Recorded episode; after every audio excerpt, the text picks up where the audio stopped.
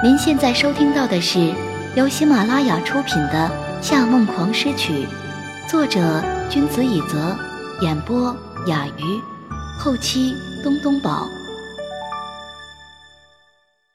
第十五乐章：坚持信念。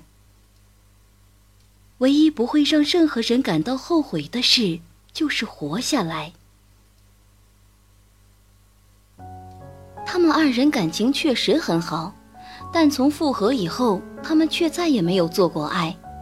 夏承思知道他没有做好心理准备，所以从来没有主动采取过任何行动。这一觉睡过去，裴师突然觉得应该克服这一关了。等夏承思回到家里，他主动坐到他的腿上，热情地亲吻他。很显然，他已压抑太久，浑身都像种满了炸弹。随处一点都会爆炸。他把他横抱起来，扔到床上，像野兽一般脱掉他的衣服，在他身上落下雨点般的吻。可是就在即将做到最后的时候，他的手压在了他的胸前。等等！他愣了两三秒，很快明白了他的想法，苦笑着坐在一旁，沉默不语。他用被子盖住自己的身体，垂下头，想要掩饰眼中的愧疚。你能接受柏拉图恋爱吗？如果是跟你，可以。他叹了一口气，下了床。我去洗澡。夏承思。怎么了？我们再去做一次 DNA 检测吧。他握紧双拳。说不定你做的那一份报告是哪里出了问题呢？嗯。其实他心里知道结果不会有什么不同，但没有亲眼看到，不论如何也不会想就这样认命。去医院之前，夏承思把之前的亲子鉴定检测报告拿给他看过。因为兄妹之间的基因是受父母双方影响的，有可能他们的基因排列组合会被打乱，基因型截然不同。所以在没有其他亲属一起检测的情况下，只靠他和夏承思的 DNA 来鉴定，很难做出他们是否是兄妹的准确判断。所以从线粒体基因测序的角度看。只能通过检测出他们的父母或母亲为同一人，从此间接得出他们是兄妹关系的结论。当时夏承思拿了郭姨与裴师的头发去测，亲子鉴定书上已说明郭姨就是裴师的母亲。夏承思又回想过自己曾经捐赠给裴师肝脏，手术也是立刻就成功了，在没有血缘关系的两个人之间。这种手术成功率是非常低的。当时他的第一反应是，果然不是巧合。但即便如此，他也坚定了要与裴师在一起。这一次，他们准备更充分，连夏明成、裴曲的头发都带过去了。几天后，他们拿到了亲子鉴定报告，果然，夏明成和裴师、裴曲都没有血缘关系。而郭姨确实是他们的母亲，虽然早已有心理准备，但拿到证书以后，裴师再一次受到打击，而且这回还是亲眼目睹的结果。他坐在医院走廊的椅子上，只觉得头晕目眩，不知道该去哪里。阿诗，你不必有负担。夏承思在他身边坐下，握住他的手。不管你希望我以什么样的形式和你在一起，我都能做到。如果你想和我当情侣，我就是你的男朋友；你想和我当夫妻，我就是你的丈夫；如果你想和我当兄妹，我就是你的哥哥。不论如何，我们都是最亲的人。裴氏用湿润的眼睛凝视着眼前的男人，半晌。只轻轻的说了一句：“发现我们是兄妹，是在我爱上你之后。我已经没法转变过来了。夏承思有些动容，他正想开口说话，医生的声音却从门后传过来：“我觉得你们现在演苦情戏也太早了些。”裴师和夏承思同时抬头，愕然地看着站在病房门口的医生。因为对话被人听到，裴师紧张的脸都白了。夏承思却一如既往强大冷静，下意识伸手护住他。医生看看裴师，又看看夏承思，摇摇头说：“因为相爱来我们医院做亲子鉴定的兄妹，我还真见过不少，但没有哪一对像你们这样，长得一点也不像。可是，报告书不会有假呀。”这种时刻，裴师情绪极度敏感，表现得意外天真。夏承思甚至没时间阻止他说话。医生又看了眼夏承思，指了指他：“这位先生是个混血，这一点你们都知道的，对吗？”混血。他转头观察了夏承思一阵子。他长得是有些像外国人，但不是混血。你看，他的头发、眼睛都是黑色的。看一个人是不是混血，不能光看头发和眼睛颜色。而且混血在哪里长大，就会越来越像哪里人。所以，如果他在国内长大，异域特征也会变少。但是，人种很多东西是不会变的。打个比方说，除去鼻梁，东方人脸部最突出的通常是颧骨，西方人脸部最突出的是眉骨。你看看他，是不是眉骨很突出？见裴师点头，医生继续说道。你看他的颧骨到下巴这里几乎是平滑的一条直线，就跟刀削出来的一样。这位先生，你青春期的时候脸上有雀斑吗？夏承思愣了愣，有长过。夏天的时候晒多了，皮肤会变红，之后脱皮，却没有别人那么黑。即便晒黑了，也比别人白得快，对吗？对。所以啊，你不仅是混血，而且父母有一个人可能还是日耳曼或萨克逊人种。医生指了指夏承思，建议你们再让他去做一次鉴定看看。彻底出乎意料的事情发生了，裴师和夏承思按照医生说的话去做，让夏承思和母亲做了一次亲子鉴定。结果竟显示，此二人并非亲属关系。他们最先还以为是报告出现错误，但医生告知，早在十年前就有首例非亲属、非血缘关系的活体肝脏移植成功案例。所以，夏承思移植肝脏给裴师，完全可能是因为巧合。他们确实不是兄妹，夏承思也确实有一半白人血统。至此，两个人还未能享受到一刻钟的喜悦，就已经陷入了又一个谜团。夏承思不是郭姨的亲儿子，竟没有一个人告诉他这件事。最初，他们都以为夏承思是领养来的孩子，这样一来，也可以解释清楚夏明成对夏承思恶劣态度的缘由。然而，夏承思回去找到夏明成的头发，再次做了一次鉴定，报告显示他们确实是父子关系。这件事牵扯到了上一代的感情生活，裴氏原本不希望夏承思再多做追究，只要是他们可以光明正大的在一起的就好。但夏承思不肯就此罢休。周日的上午，他回到父母家里，直接坐到他们面前说道。我的生母是谁？您正在收听的是由喜马拉雅独家发布的《夏梦王诗曲》。夏明成原在翻报纸的页面，听见他这么说，手腕停了两三秒，才缓缓完成了这个动作。郭姨先是一呆，然后笑得一脸尴尬。呃。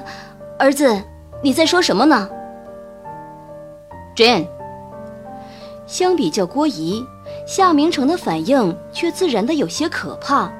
他甚至没有把视线从报纸中移出来，就淡淡回答道：“Jane hitlands，这是你生母的名字。”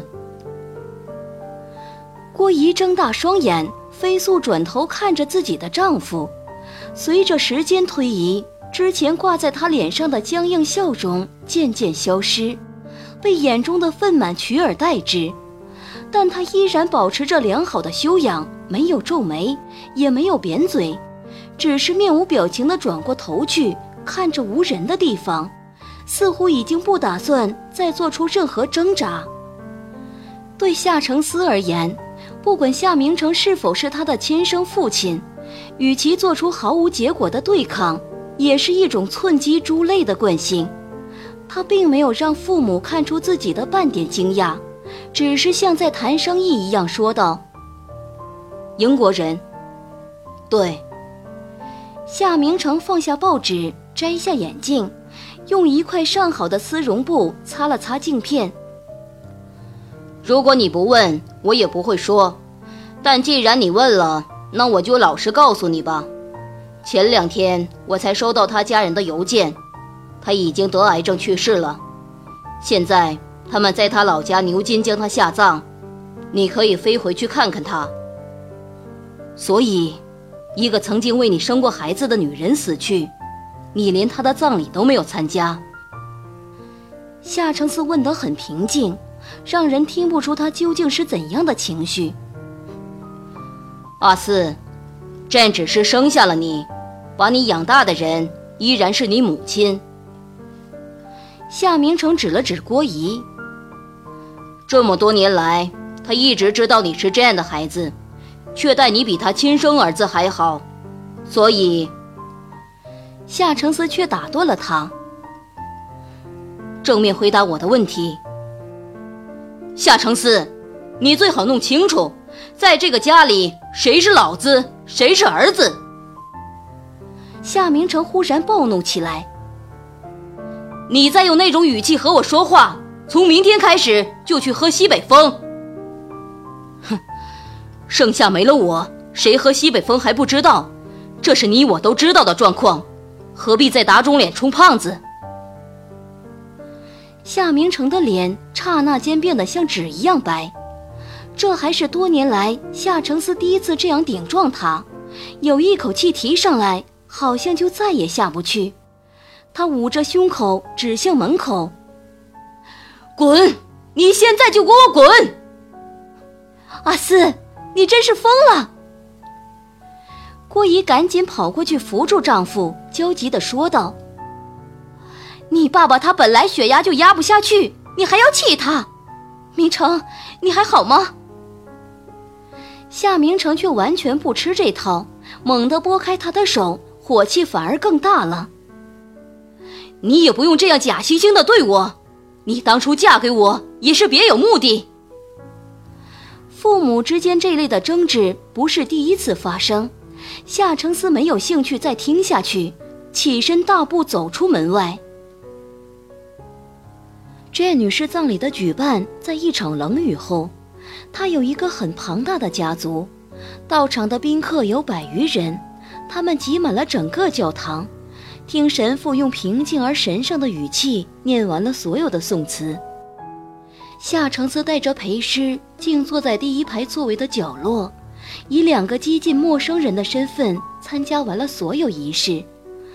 当装满鲜花的棺材被抬进教堂。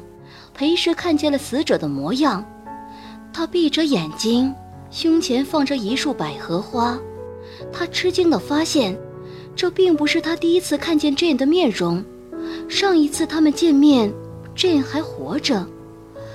原来，Jane 就是当初他在伦敦住院时，因患上癌症被转到其他病房的女律师。现在再仔细回想 Jane 告诉自己的故事。整件事似乎就对上号了。夏明成结婚后，朕趁他喝醉取走他的精液，以人工受精的方式怀孕，生下夏承思。在发现事实之前，他一直以为自己酒后乱性，所以打算和郭姨离婚，分居了很长一段时间。只是夏明成风流倜傥惯了，因为要对别的女人负责而离婚，实在不像是他的行事作风。裴师并没有立刻将这些疑虑告诉夏承思，他才知道自己母亲不是亲生的，又发现亲母亲刚刚离世，一定没有什么心思再去听背后的故事。他只是静静地陪他完成教堂仪式，认了近三十年才发现关系的亲戚，包括夏承思美丽犹如金色芭比的妹妹艾娃。但很显然的，不管是在这样的家族。还是黑德兰斯顿先生的家族突然出现的夏承思立场都有些尴尬，但他和以前一样，处理事情不卑不亢，与裴师等待一大波人把棺材搬上车，运到墓地，然后也跟随而去。典型的英国雨洗涤了空气，鸟雀都从巢里出来扑翅散心，羽毛震落在溅满墓地的绿色草坪。这样的墓就建在她丈夫的墓碑旁边，神父被穿着上百名黑色正装的宾客包围，整个葬礼是一场关于死亡的盛宴，举行的伟大而端庄。众人都消沉而漠然，艾娃最后一次去看母亲面容时，捂着脸哭了出来。神父说，他很努力地活下去。只是他的身体无法再承受下去，然而，他的灵魂会在天堂得到永生。这已是基督教徒眼中最美好的境地。只是看见这一幕，裴氏不由想起自己小时候参加人生的第一个葬礼，居然也禁不住红了眼眶。身边的夏承思搂过他的肩。什么也没有说，只是轻轻拍了两下。奇怪的是，痛苦的人明明是他，他却看上去比他还要难过。他靠在他的怀里，回抱着他，想要给他多一些勇敢与坚强。经过了这一日，他确信自己以后再也不会离开这个男人。他们都是失去了至亲的人。以后还会陆续失去更多，只有彼此会变成扶持对方一生的人。在回国的飞机上，最后望了一眼窗外伦敦难得的晴天，他轻声说道：“夏承思，嗯，下飞机以后，我们就去领证吧。好。”下了飞机刚好是大清早，他们早餐也没有吃，拎着行李箱，风尘仆仆的从机场直奔民政局。